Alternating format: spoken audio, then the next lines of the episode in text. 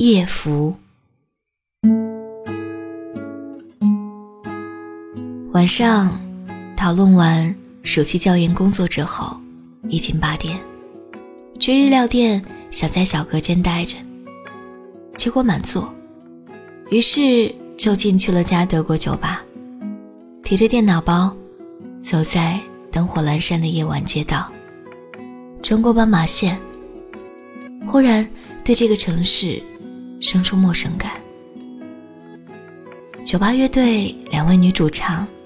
唱得很好听，依旧我行我素的服装，紧身挂肩绿色短款礼服，大颗大颗闪亮的人造钻石项链，隆起的小腹，松垮的臀部。但是他们自信而自在，随音乐轻轻摆动，让人觉得这就是个随心随性可以放松的地方。点了苏打水和蔬菜沙拉，找了有电源插座的位置，开始办公。在酒吧办公确实有些违和，可是我自己倒是轻松惬意，才思泉涌，也没有谁说不能在酒吧写文案。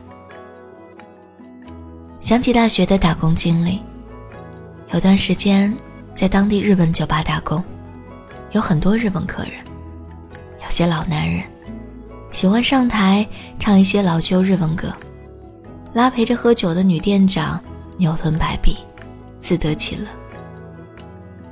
有些日本客人会到吧台跟我聊天，也不介意我比较蹩脚的日文，有一搭没一搭的聊着，问问我喜欢什么颜色，多大了，是不是喜欢这里等等。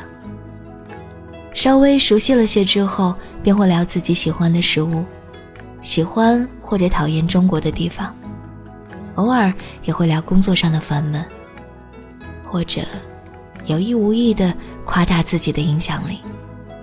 似乎黑夜给人安全感。我周围有很多妈妈级的朋友，他们的夜晚就如同打仗。买菜回家，准备晚饭，伺候完老公孩子吃饭之后，需要给孩子们讲故事，大一点还要陪着写作业、检查作业，之后给孩子洗澡，好不容易哄睡了，就要开始做家务。好些的可能有老公帮忙分担些，如果是全职妈妈，那就是全套家务要做。对于他们来说，夜晚也许比白天。更喧嚣。你的夜晚如何度过呢？黑夜给了你黑色的眼睛，你用来寻找光明了吗？还是凝视黑暗深渊？